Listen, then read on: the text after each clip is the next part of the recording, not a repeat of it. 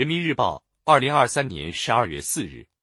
金台随笔搭建少年儿童走进艺术世界的桥梁。何娟，在上海市长宁区有一种艺术护照，它成为一些少年儿童走进艺术世界的桥梁。七年前，长宁区发起艺术护照项目，依托上海艺术品博物馆，为辖区内低保、低收入等困难家庭的孩子提供免费艺术教育。上一次刻盖一个章，集齐有奖励。七年来，一本本小小的艺术护照牵着一千多名儿童走进艺术课堂，为他们打开了一扇探索人生另一番景色的窗户。我国仍有少数低收入人口和困难家庭，由于经济条件所限，这些家庭的孩子少有机会参与校外的各类文艺活动，在社交沟通等方面与同龄人存在差距。少年儿童时期是一生中精神成长的关键阶段，需要精心引导和栽培。艺术护照等社会救助项目，以艺术为载体进行德育、美育，以艺术为媒介去爱、去关怀、去帮助，让孩子们被看见、被认可、被启迪，为人们展现了社会救助的另一种打开方式，也为孩子们的成长开拓了更多可能。艺术护照缔造的小小天地，有助于挖掘孩子们的天赋兴趣，种下一粒粒向美向上的种子，既帮助孩子们见识更加广阔的世界，也引导他们关照自己的内心，帮助他们累积面对困难的自信，对抗挫折的勇气。画作被展出，感叹艺术天分还是充满全身的。上了动漫课，立志制作出属于我的一款游戏。经过一节节艺术课的浸润，曾经居住沉默的孩子更加爱表达，有自信。事实证明，困境中的花朵也能快乐绽放。看得见的改变令人欣喜。不过，更多时候，艺术教育的成果难以量化，效果不易显现。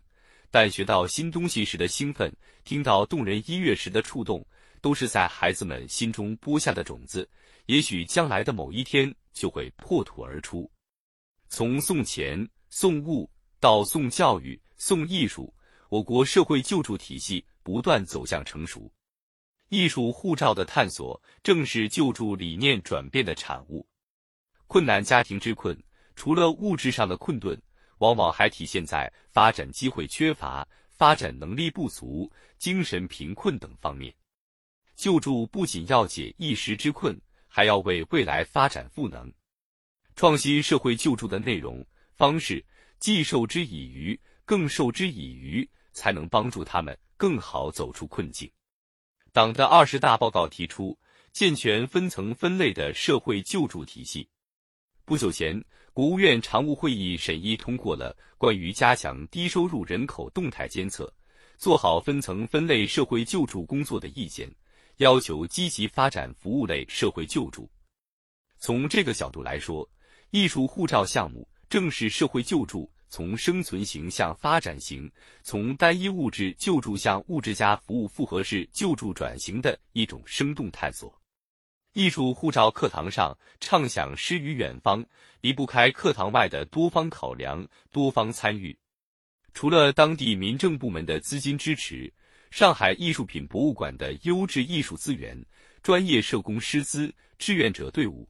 与艺术类院校的对接，都为项目顺利开展提供了支撑。这样的模式为更好开展社会救助提供了启示。今天，社会救助的需求越发多样化，从物质保障到生活照料，从精神慰藉到心理疏导，从能力提升到社会融入，只有动员多元主体、多方力量广泛参与，进一步拓展服务内涵，提升服务效率。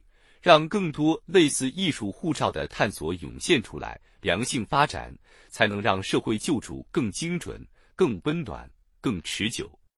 艺术对人意味着什么？艺术可以让人心静，还可以在不经意间发现自己的热爱。一位受助小朋友的回答是对艺术护照项目的回响，是对助人自助的生动注解。也是中国式现代化在一个孩子心中辉映的光芒注入的力量。